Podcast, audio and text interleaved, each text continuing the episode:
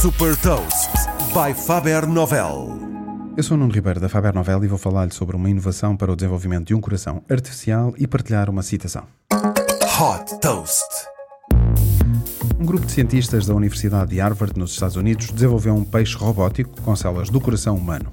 Tudo isto com o objetivo de estudar os mecanismos que estão por detrás do batimento cardíaco e acelerar os progressos para o desenvolvimento de um coração artificial. Este pequeno peixe tem uma camada de células humanas nas barbatanas que lhe permite nadar simulando as contrações musculares de um coração.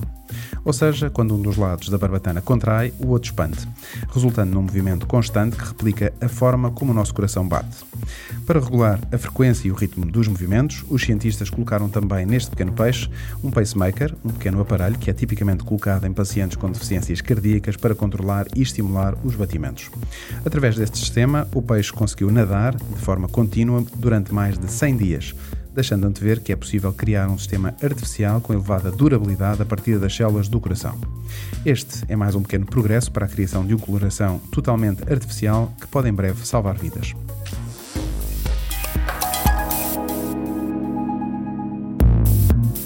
Deixo-lhe também uma citação do engenheiro de robótica americano Wood Lipson.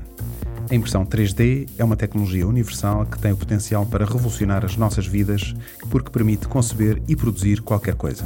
Saiba mais sobre inovação e nova economia em superdose.pt.